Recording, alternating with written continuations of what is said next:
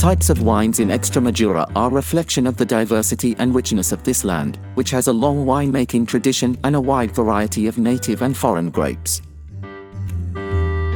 Extremadura wines can be classified into four categories wines with denomination of origin, local wines, Pitarra wines, and Cavas. Each of these categories has characteristics and nuances that make them unique and special.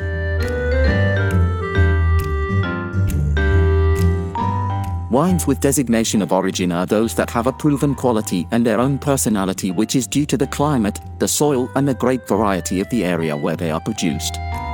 The wines with denomination of origin in Extremadura are those of the DO Ribera del Guadiana, which are made in six subzones Canamero, Montánchez, Ribera Alta, Ribera Baja, Tierra de Barros, and Mata Negra. These wines are like a rainbow of colors, aromas, and flavors, ranging from intense and powerful reds to fresh and fruity whites, including balanced and tasty rosés. Local wines are those that have a recognized quality but are not covered by a designation of origin.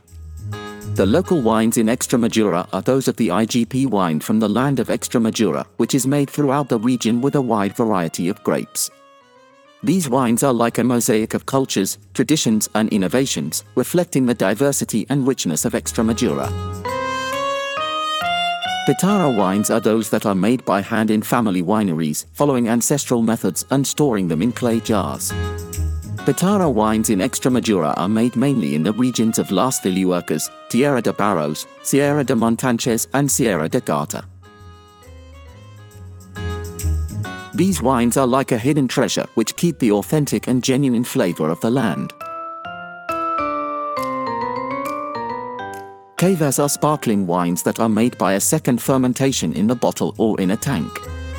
The Cavas in Extremadura are made mainly in Almendralejo, which is one of the seven Spanish regions with legal capacity to produce this type of wine.